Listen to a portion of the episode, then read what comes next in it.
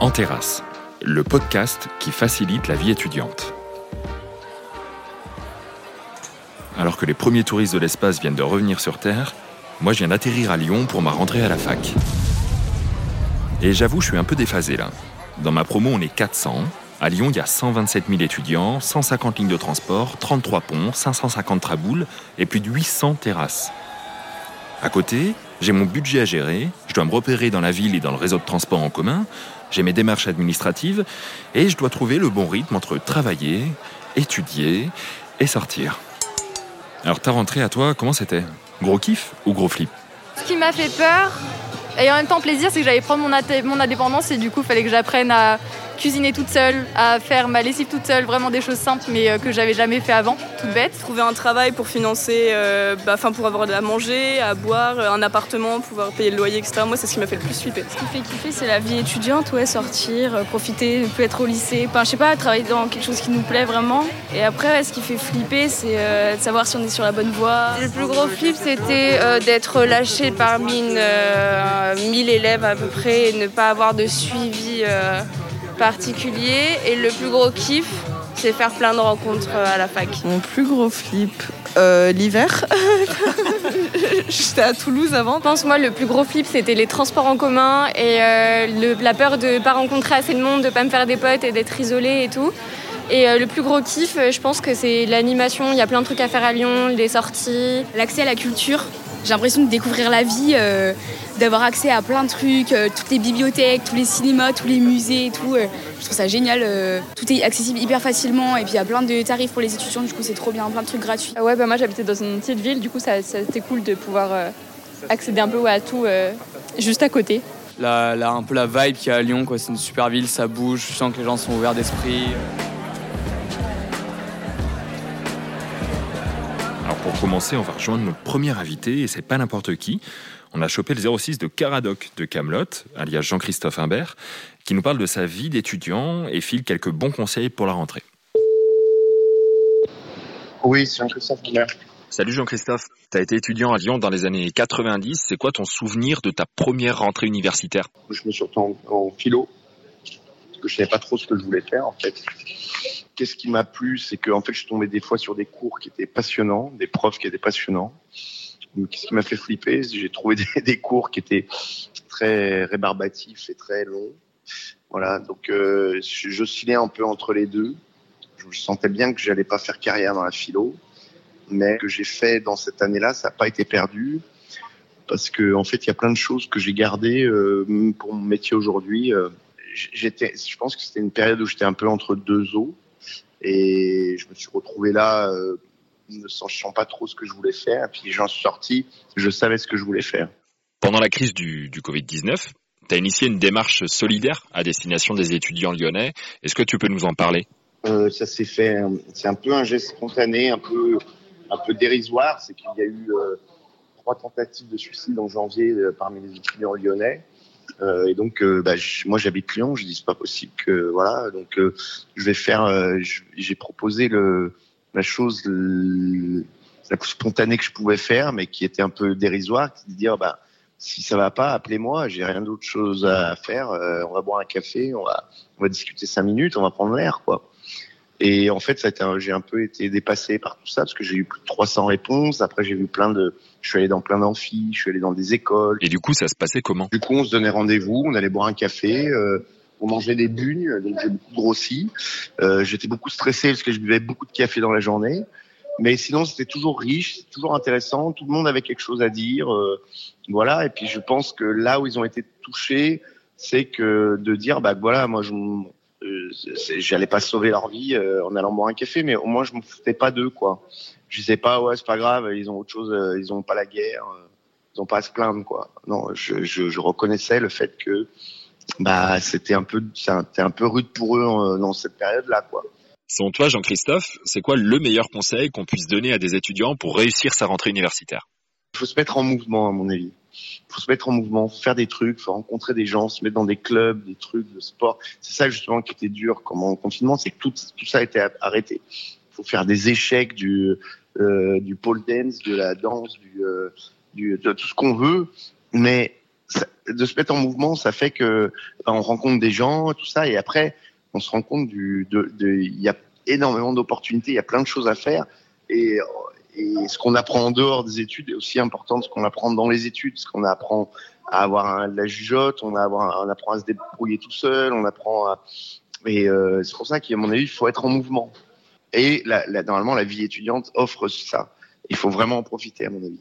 Et Caradoc, il conseillerait quoi pour une rentrée réussie à la faculté médiévale de Camelot? Euh, Lui, je sais pas s'il a fait euh, le... il n'a pas fait l'université. Bah, Caradoc, il a un truc, c'est qu'il est toujours à 100% dans ce qu'il fait. Après, il est à côté de la plaque, en tout cas, et il se décourage pas. Il va peut-être dans la mauvaise direction, mais comme il se décourage jamais, bah, en fait, il va loin. Voilà. Donc, il faut jamais se décourager. Ok, merci beaucoup, Jean-Christophe.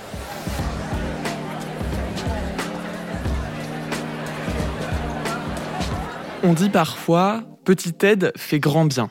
Moi, je n'ai jamais dit ça, mais en cette période de stress qu'est la rentrée, je veux bien un peu d'aide. Il se trouve qu'on m'a donné l'opportunité de tendre un micro à Yorick. Il est assistant social pour le Crous de Lyon. Alors, ce que je vous propose, c'est qu'on voit un peu comment il peut nous aider. Salut Yorick. Bonjour. Bon Yorick, je t'explique, c'est la galère. Entre le logement, le stress, le boulot et les cours, je crois que je ne vais pas m'en sortir on m'a conseillé de me tourner vers un assistant social du Crous. Du coup, dans quel aspect de mon quotidien tu peux m'aider? Alors, au niveau des services sociaux, et plus particulièrement en Crous, on fait un accompagnement de toute personne qui est étudiant avec un certificat de scolarité euh, sur l'Académie de Lyon, dans la Loire, dans l'Ain, et on va accompagner les étudiants et les étudiantes de façon globale, à la différence d'autres services comme le service logement ou le service des bourses qui vont être axés sur un point. Nous, on essaie de prendre la situation vraiment très large de l'étudiante dans tous les aspects de sa vie que ce soit sur l'aspect financier, euh, quand il y a des difficultés financières, voir ce qu'on peut mettre en place en termes d'accompagnement, d'aide, euh, sur l'accès aux droits, bourse, droit cave, droit euh, sur les mutuelles, ce genre de choses, sur le logement aussi, pour l'accès au logement, le maintien dans le logement en cours d'année, et sur toutes les questions qui vont être aussi sur l'alimentation, la difficulté de se nourrir de façon basique. Voilà. Est-ce qu'on peut dire que tu es un peu un genre de super psy? Non, euh, pas du tout. Euh, ça, je laisse la part euh, au service de santé universitaire, par exemple, là-dessus. Mais par rapport à hum, la question du psy, c'est vrai qu'il y a un point qui apparaît dans notre métier, justement, genre, sur cette notion de globalité. Les étudiants et les étudiantes ne sont pas juste confrontés à un problème financier, un problème d'accès au droit, un problème de solitude. Dans la façon de mener nos entretiens, on essaie aussi de prendre en compte la santé mentale des étudiants et des étudiantes. Si je suis témoin d'un pote ou d'une pote en difficulté financière, sociale, psychologique, est-ce que de moi-même, je peux faire appel à toi? Oui, oui, oui, toutes les portes d'entrée sont les bonnes. Euh, nous, on préfère que ce soit toujours à la demande des étudiants et des étudiantes, puisque ce sont des majeurs. Donc, du coup, si la personne n'est pas d'accord pour être aidée ou pour venir euh, nous voir ou faire un entretien, ça marche pas. Même dans la situation la pire, il faut que la personne soit actrice derrière. Mais par contre, qu'un étudiant puisse dire, bah écoute, euh, moi, je vais contacter si tu es d'accord, euh, le service social, et que nous, on sait que l'étudiant ou l'étudiante accepte de recevoir notre appel, on va pouvoir essayer d'aller vers cette personne. Mais si elle veut pas derrière, Ok, donc pour une aide professionnelle et adaptée, je peux compter sur toi. Euh, où est-ce que je prends rendez-vous? Alors pour le Crous de Lyon, toute la porte d'entrée unique, c'est le mail euh, s-social-du-6lyon.fr où le secrétariat va recenser l'ensemble des demandes et redispatche en fonction des agendas de chacun à chacune et en fonction du lieu d'étude des étudiants pour fixer des rendez-vous. C'est vraiment cette porte d'entrée-là qui est à privilégier. Et si cette année, je ne suis plus boursier, est-ce que je peux quand même prendre rendez-vous? Oui, euh, le service social et le CRUS, de façon générale, s'adresse à toute personne qui est étudiante sur l'Académie du Rhône, dans la Loire, euh, dans l'Ain aussi. Voilà. Il suffit pas d'être boursier ou en logement Crous pour avoir droit à des aides, à des réponses de la part du Crous. Trop bien. Eh ben, merci beaucoup Yorick et puis à bientôt.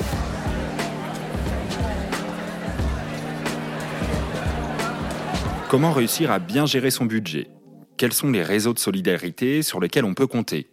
Comment ne pas claquer tout trop vite et profiter des bons plans culturels et associatifs et bien entendu réussir notre intégration?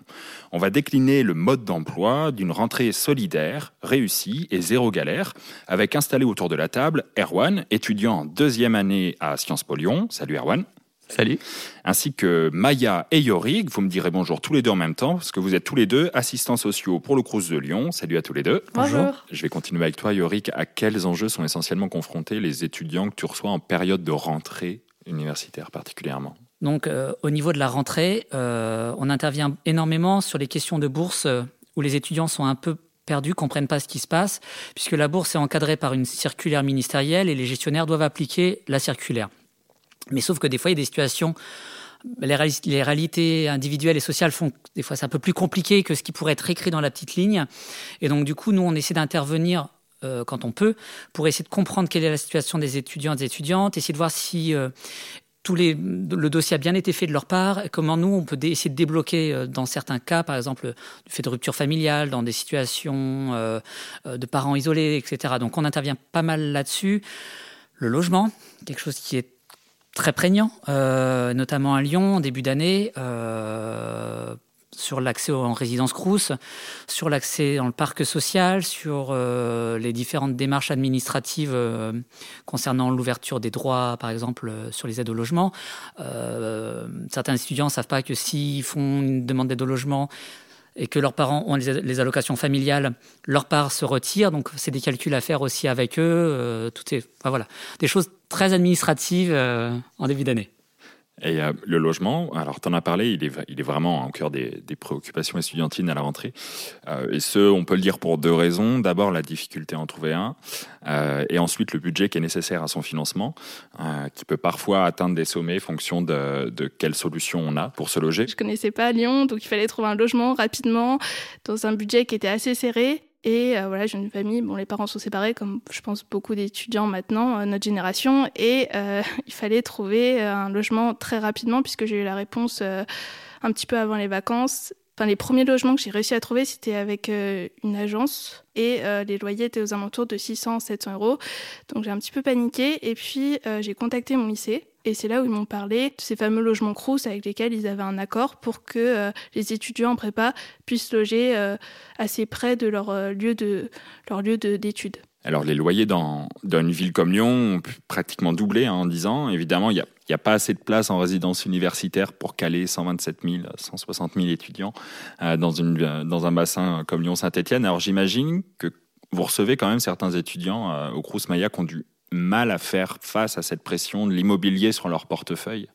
On a tout type de problématiques qui peuvent être liées au logement. On a euh, les étudiants qui ont trouvé un logement mais qui n'ont pas euh, de garant et qu'on peut par exemple euh, orienter vers le dispositif Visal.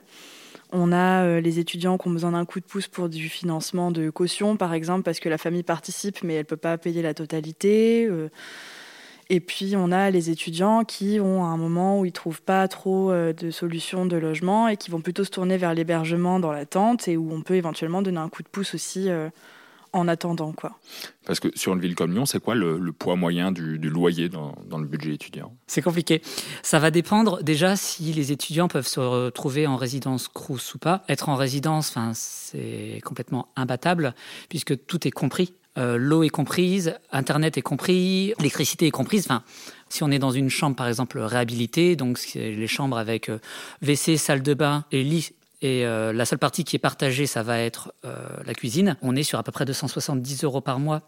À quoi on va rajouter les aides au logement? Centaines d'euros. Donc c'est un loyer à 150 euros tout compris. Euh, c'est pour une ville comme Lyon, c'est imbattable. Mais sinon, ça devient très vite très très très compliqué. L'idéal étant de pouvoir se tourner euh, quand c'est possible sur un système de coloc. Je connaissais pas grand monde à Lyon et c'est pour ça que je suis très content de m'être mis en coloc. C'est parce que directement, bah, on est 8 dans la coloc, donc ça fait beaucoup, mais c'est quand même très cool. Et euh, ça fait directement 8 personnes que je connais euh, à Lyon et, euh, et on rencontre les amis des colocs et du coup ça crée directement un réseau. Il y a les résidences étudiantes privées qui là commencent à être très très chères. On est facilement à 650, 700 euros. Il y a le parc locatif privé où là il y a une mise en concurrence aussi très importante des dossiers. C'est compliqué. Et après arrivent toutes les solutions un peu euh, de survie hein, qui vont être euh, l'hébergement comme évoquait Maya, euh, la sous-loc. Donc que beaucoup d'étudiants et d'étudiantes font en disant c'est pas très cher, sauf que, à garder en tête euh, que c'est assez souvent une mauvaise idée. Ça faut vraiment que ça reste que temporaire puisque ça n'ouvre pas droit aux aides au logement. Ça ne protège pas euh, du jour au lendemain si euh, l'hébergeur dit bah tu dégages légalement, il met la personne dehors, il n'y a pas de contrat. Et donc, pour répondre à ta question sur combien ça pèse, ben, ça dépend un peu dans, dans, quelle, dans quelle case l'étudiant et les étudiantes se trouvent. Erwan, toi, tu as pu profiter d'un programme du CRUS qui s'appelle la résidence de la réussite. Tu peux nous raconter un peu ton expérience et ce en quoi ça consiste? Oui, bien sûr. Euh, la résidence pour la réussite, c'est euh, une résidence euh, option waouh. Euh, c'est une résidence Crous, assez neuve en plus, qui a été rénovée il n'y a pas très longtemps, à côté d'un grand parc. Donc déjà, le, le cadre est, est, plutôt pas mal. Euh, on a des apparts tout neufs. Et puis, en plus de, de ce logement euh, tout compris, comme tu le rappelais tout à l'heure, eh bien, on a des activités sportives, culturelles, d'information. J'ai pu participer à des cours de, de langue des signes. Donc ça peut être vraiment très très varié. les activités sont proposées soit directement par le Crous, soit par les étudiants eux-mêmes. Donc ça peut être aussi très sympa. Euh, on rencontre plein de monde euh, par, euh, par ces activités-là. On a aussi un espace commun de coworking où on se rencontre tous. Et, euh, le, must du must, c'est le, programme de tutorat qui accompagne tout ça, avec donc un étudiant ou une étudiante de première année qui est en binôme avec un étudiant ou une étudiante qui est en L3, en master ou en doctorat. Donc euh, ça permet d'avoir un lien social qui est conservé tout au long de l'année, avec des activités qui sont, alors on a plus ou moins un quota d'heures à respecter par mois, mais en fait ça se fait euh, tout naturellement. Et, euh, et globalement, bah, ça, ça, nous porte un peu toute l'année, euh, euh, surtout en tant que première année, quand on connaît personne, quand on connaît pas la ville, euh, ça nous porte. Il y a un autre sujet qui est hyper important, qu'on oublie parfois, mais qui est vraiment primordial pour réussir à sa rentrée, c'est de pouvoir bien s'alimenter. Les premiers mois, c'était vraiment dur parce que j'avais même pas de salaire. Donc, ce qui fait que j'avais directement le loyer à verser, et euh, c'est ma mère qui me donnait, alors qu'elle était vraiment à la limite. Elle me disait Tiens, je te donne ça. Je disais Mais je vais me débrouiller, je vais me prendre un chassé de pâtes, ça va me faire la semaine. Après, je dirais que vraiment, ça, ça nous fait grandir dans l'autonomie, dans la gestion. Et après, les, habitudes, on essaie de pas non plus faire euh, trop basique, style pas de jambon gruyère. Euh, on essaie aussi d'aller chercher, admettons, de la salade chez l'épicier du coin. J'essaie vraiment de consommer plutôt sainement et j'ai une chance inouïe qui est qu'il y a un petit marché avec, euh, quelques primeurs euh, juste en bas de la résidence, vraiment juste en bas. Donc euh, tous les dimanches matins, j'y vais. En plus, le Crous fournit souvent des sacs un peu biodégradables, assez sympas, où on peut mettre facilement les légumes dedans. Donc euh, voilà, et euh, sinon, euh, j'essaie de pas dépasser 60 euros. Mais bon, c'est assez serré comme budget. Que ce soit de la bouffe, c'est le plus gros.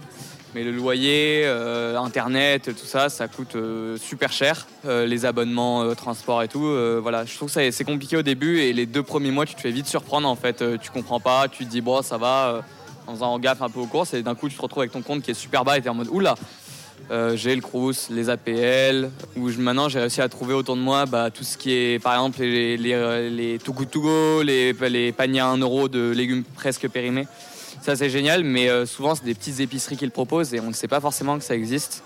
Et moi ça a changé ma vie, maintenant je bouffe super bien euh, et je suis jamais dans le rouge financièrement. C'est quoi le budget moyen qu'on peut consacrer pour s'alimenter, on va dire, correctement sans trop se priver? Alors, nous, on a budgété quelque chose aux alentours des 200 euros. Un des nouveaux enjeux avec l'alimentation, c'est la façon dont on peut parfois trop facilement prendre le réflexe, si on en a les moyens, de la livraison via les applis pour manger rapidement sans se prendre la tête. C'est loin d'être une solution hyper économique. Éthiquement, on peut parfois mieux faire aussi. Euh, vous proposez quoi comme alternative aux étudiants que vous rencontrez? Bon, l'alternative, ça pourrait être par exemple des paniers Too Good To Go. Ça, c'est une bonne alternative dans le sens où c'est quand même des prix extrêmement raisonnables. Le côté éthique est un peu rattrapé parce qu'on récupère des choses qui vont être jetées. Euh, donc ouais, j'aurais pensé à ça, Too Good To Go Phoenix, hein, qui ont le même fonctionnement. Il y a aussi zéro gaspille, zéro gâchis, sauf ton bio, hein, autant de solutions numériques. Euh on va dire pour sauver les invendus, se nourrir pour pas cher. Yorick, est-ce que tu penses à d'autres solutions aussi? Par exemple, euh, ce qu'on peut beaucoup faire au niveau de notre service, c'est que lorsqu'on fait des aides financières, notamment à titre alimentaire, euh, comme ce sont des aides qui sont à chaque fois soumises à évaluation, un des éléments qu'on utilise, ça va être les relevés de compte. L'idée étant pas de contrôler euh, est-ce que c'est bien, est-ce que c'est mal la façon dont les personnes dépensent leur argent, mais on l'utilise énormément comme un outil Et justement, quand on demande les relevés sur les trois derniers mois et qu'on voit qu'il va y avoir euh, Uber, Uber, Uber, Uber, ça, on va pas dire derrière, ben non, vous avez consommé que du Uber, vous devenez demander une aide au Crous, euh, au revoir. Ça se passe pas du tout comme ça. On va faire l'aide. Mais par contre, on va essayer de mettre en place un accompagnement en disant, ben regardez, enfin là, si, hum, on va calculer ensemble combien vous avez consommé de livraison, de Deliveroo, etc. sur un mois. Et souvent, quand ça arrive, les étudiants vont dire, ah ouais, et donc, ça va correspondre, par exemple, à une dette locative. Enfin, en termes de, et donc, c'est des outils. Ça, ne va pas de soi. C'est ce qu'un dit un des, étudiants. Je, ça va pas de soi du tout de gérer un budget, de faire des courses. Euh, ce statut d'étudiant, cet âge est, est, particulier puisque à la fois, ce sont des adultes. Voilà, majeurs, 18 ans, c'est des adultes. Et à la fois, euh, par exemple, sur le calcul des bourses, on va demander les revenus fiscaux des parents. Ouais parce que euh, il y a cette idée d'obligation alimentaire. C'est aux parents de prendre en charge leurs enfants jusqu'à ce qu'ils soient autonomes et autonomes du coup économiquement, mais dans cette idée que ils sont pas, les étudiants ne sont pas encore autonomes totalement, et donc ça passe aussi par un apprentissage bah, de la vie d'adulte, et donc euh, faire des pâtes, c'est les premières pâtes qu'on fait à la maison. Ça aussi, on invite des gens à faire des pâtes plus, euh, peut-être au saumon fumé quand on va inviter ses amis le samedi soir. Là, c'est seigneur, mais voilà, ça c'est des choses qui s'apprennent. Erwan, les pâtes au saumon fumé, tu t'y es adonné Comment tu te débrouilles? Pas trop, euh, pas le saumon fumé en tout cas, j'ai pas cet exemple-là le samedi soir, mais euh, moi j'ai surtout bénéficié des repas à 1 euro du Crous. Euh, comme des, très tôt on a été vite confiné, j'étais chez mes parents, donc disons que le budget, le, le budget nourriture, je le calculais pas trop puisque le frigo se remplissait un peu tout seul. Euh, par contre, oui, les repas, du coup, c'est un euro. Euh, ça m'a permis de faire euh, une économie de temps déjà, parce qu'au niveau des courses, en gros, je prenais soit pour grignoter, soit pour le matin. Donc globalement, très peu de courses. Et puis après, bah, c'était royal. On arrivait au Crous le midi, on prenait un repas pour le midi le soir, et je repartais chez moi. J'avais même pas besoin de cuisiner. Donc donc j'ai surtout bénéficié de ça. Et donc c'était plus plus élaboré que les pâtes saumon fumé, parce que parce que c'était quand même pas mal. C'était varié il y avait, il y, a, pas mal de choix, donc, euh, donc j'ai surtout bénéficié des offres du Crous. Et justement, sur l'alimentation, il y a eu d'autres choses qui ont été mises en place, effectivement, bah, les, repas à 1 euro. Euh, et quand il y a eu vraiment des gros moments de grosses, grosses difficultés pour les étudiants à se nourrir, euh, presque de questions de survie, nous, on a, comme j'évoquais, des aides financières qui peuvent être là justement pour euh, aider les étudiants à faire leurs courses.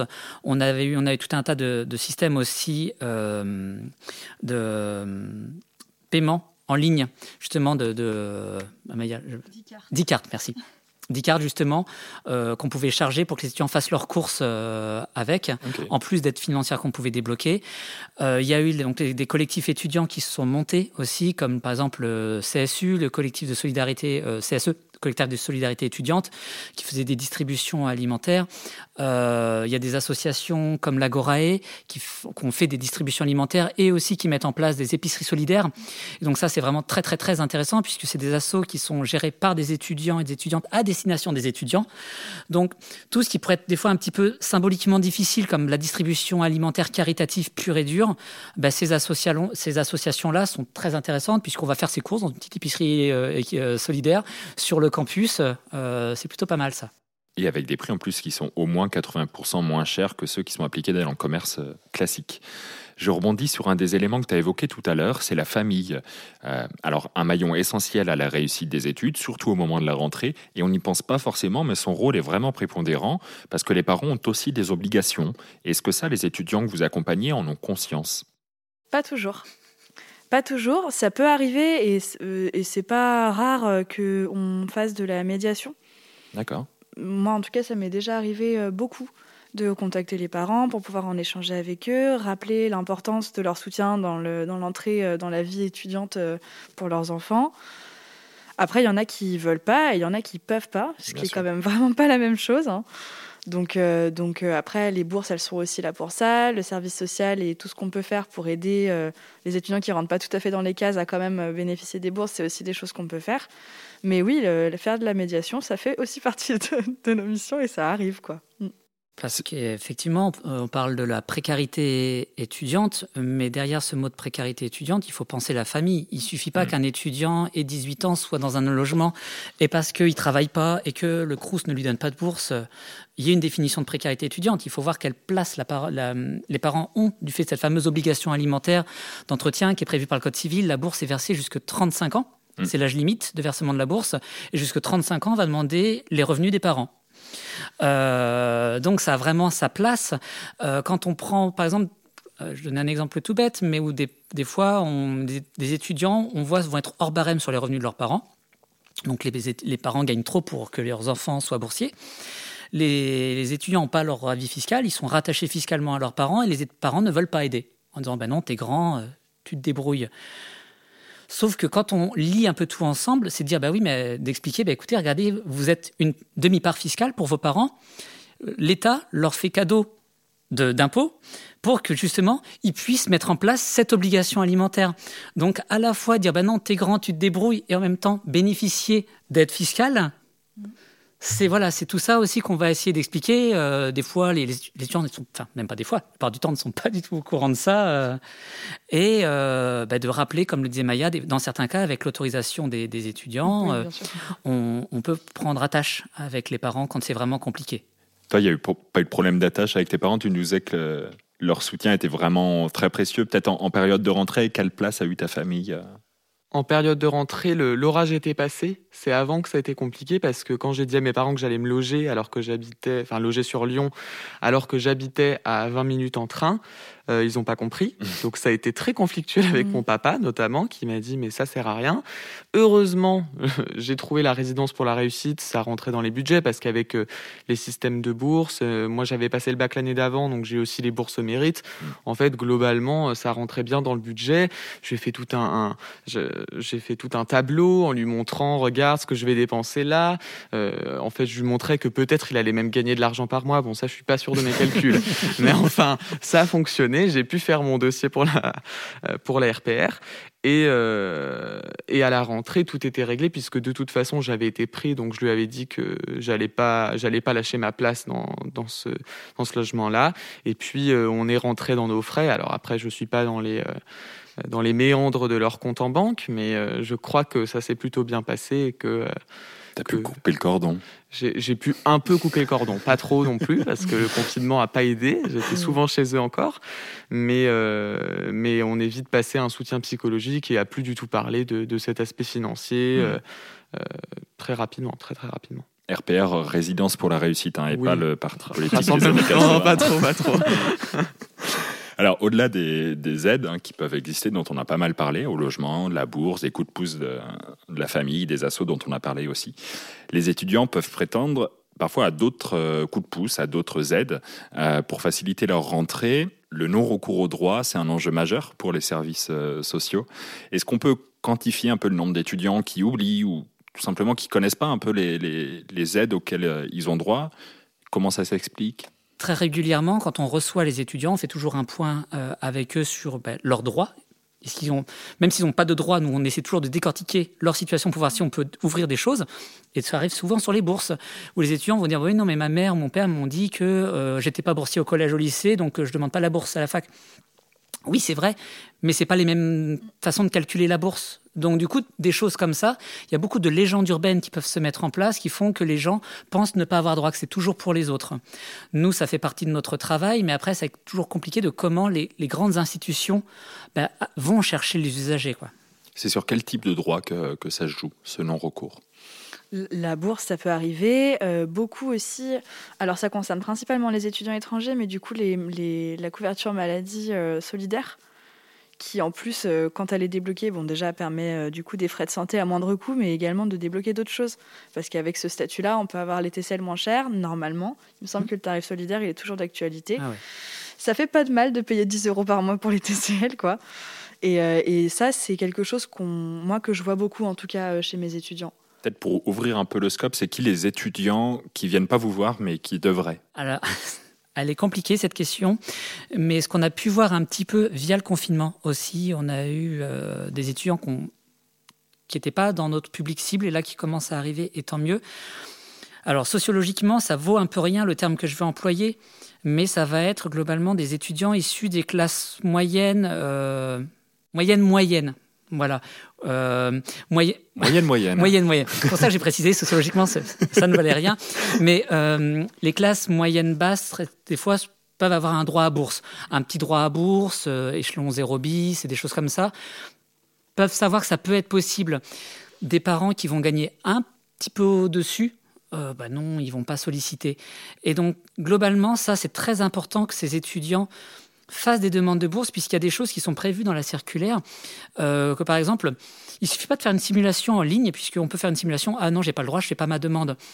Mais donc la bourse est calculée sur les revenus de deux ans en arrière, mais la circulaire des bourses prévoit que en cas de changement de la situation des parents en cours d'année, donc situation pas très cool, euh, chômage, euh, euh, chômage, décès, maladie longue durée, tout un tas de choses comme ça, pas très sexy. il est possible de revenir sur la situation, de tenir compte de la situation actuelle pour calculer un droit à bourse. Donc des étudiants qui n'auraient pas été boursiers en septembre, qui ont fait une demande de bourse jusqu'au bout et pour qui ils deviennent orphelins en cours d'année, c'est l'horreur. Ben, ils peuvent se retrouver boursiers et non pas sans rien. Toi, il y a des aides que, que tu as découvertes Est-ce que tu penses toutes les connaître, les aides? Euh, non, je pense pas. Après, euh, j'avais fait une simulation euh, avant de, d'entamer tous ces, euh, toutes ces démarches-là administratives. après, ça fait toujours un peu peur en fait de se lancer là-dedans. globalement, il faut se mettre dans, un, dans une bulle en se disant allez, on s'y met, on ouvre l'ordinateur, on cherche. Euh, je l'ai pas forcément fait. Souvent, c'est qu'on me disait ah tiens calcule ça, ah d'accord je le fais et je, le faisais un peu comme ça en coup de vent. Et finalement, c'est comme ça que j'ai découvert que j'étais boursier euh, du supérieur alors que je ne l'étais pas euh, au collège ou au lycée. Et maintenant, il y a un nouveau site aussi qui est sorti il y a pas très longtemps qui s'appelle Un jeune une solution, qui est super chouette pour ça parce qu'il pose juste plein de questions sur qui on est. parfois ou d'où on vient aussi, parce que ça va répertorier toutes les aides qui existent au niveau national et au niveau régional auxquelles on pourrait prétendre. Donc c'est super chouette et euh, bah, faut en parler quoi. c'est trop bien. Trop bien, super.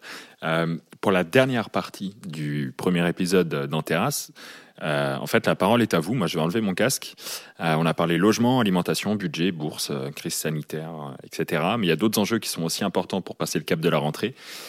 Quel serait, chacun à votre tour, le conseil que vous voudriez donner à un étudiant qui arrive dans une grande ville euh, ou dans une ville étudiante, pardon, euh, n'importe où en France pour ne pas rater sa rentrée Le conseil Eh bien, aller sur un jeune, une solution. en vrai, oui, complètement. Euh, faire comme Erwan a fait, budgéter. C'est vraiment très important de pouvoir budgéter, savoir ce qui rentre, savoir ce qui sort et pas forcément utiliser son téléphone, sa, sa, carte bancaire pour consommer, etc. Et un petit conseil qui peut être toujours très pratique quand on a du mal à gérer, euh, c'est pas du tout enfantin de faire ça, mais ça fonctionne vraiment bien. C'est une fois qu'on a payé toutes ces charges fixes, téléphone, loyer, etc., qu'il reste juste l'argent pour les photocopies, l'alimentation et la machine. C'est sortir l'argent qui va rester euh, pour ça, pour ce qu'on va nous on appelle le reste à vivre. Donc si c'est par exemple 200 euros, le diviser en quatre enveloppes et se dire cette semaine j'ai 50 euh, euros pour mon alimentation, etc. Et ça, le voir physiquement l'argent, ça permet de ne pas tout craquer aussitôt en disant bah ouais c'est bon je peux sortir avec mes amis euh, aller boire euh, je prends deux pintes. Bah oui, 10 euros. Sur un budget de 50 euros par semaine commence à faire beaucoup. Donc ça ça peut être une très bonne idée d'avoir ces enveloppes. Et je représente c'est pas du tout infantile c'est vraiment très utile peu importe là où on arrive, en fait, il y a plein de gens comme nous, il y a plein de gens qui sont en galère, plein de gens qui savent pas, euh, euh, pas ce qu'ils font là, plein de gens qui sont perdus sur Lyon. Et au final, on rencontre toujours des gens super et euh, faut pas s'affoler. Alors, un conseil, je pense que tout le monde est différent, mais je pense que ce serait de, d'essayer de participer à un maximum de choses qui peut se faire dans la vie étudiante sur Lyon. Au fur et à mesure des discussions, on découvre plein de choses et on apprend plein de choses. Donc, ouais, sortir au maximum, euh, se faire un peu du. des fois se forcer un peu aussi. ouais, se faire un groupe d'amis, mais faut pas se stresser de pas trouver des gens avec qui ça matche directement. Il faut pas rester avec des gens si ça matche pas. Il faut un peu euh, oser aller à des événements seuls. Là, je suis aujourd'hui seule à cet événement et je me rends compte qu'il y a quelques années, je l'aurais pas fait. Mais en fait, il euh, faut juste sortir et découvrir ouais, les associations. Et aussi être solidaire, partager les cours, se faire des amis ça aide vraiment aussi dans l'univers de la fac du coup. Essaye de t'amuser un maximum. Ne, laisse pas tomber les cours parce que c'est facile, surtout à la fac, de, se dire ouais, je ferai ça plus tard. surtout que c'est pas facile de garder un rythme et d'être rigoureux. Faut pas tomber dans la teuf, quoi, parce qu'après, c'est fini. Moi, je dirais qu'il faut pas hésiter à aller voir les autres et à demander. euh, si t'es dans la rue, si t'es à la fac, tu demandes, tu te parles à tout le monde. De toute façon, euh, il va rien se passer de, de grave. À la rigueur, il va te mettre avant et puis c'est pas grave. faut vraiment avoir envie de découvrir. Parce que c'est l'avantage d'habiter dans une ville comme ça, c'est que si on reste chez soi, ça n'a aucun intérêt la ville. Donc euh, faut mieux, euh, je conseille vraiment de pousser et d'essayer de sortir un peu de chez soi pour. Parce qu'après, vraiment, on fait des super rencontres et on apprend plein de trucs. C'est la fin de ce premier épisode. Sachez que sur le compte Insta du Crous de Lyon, vous retrouverez tout plein de liens vers les initiatives qu'on a citées et vers les services qui peuvent vous venir en aide. À très vite en terrasse.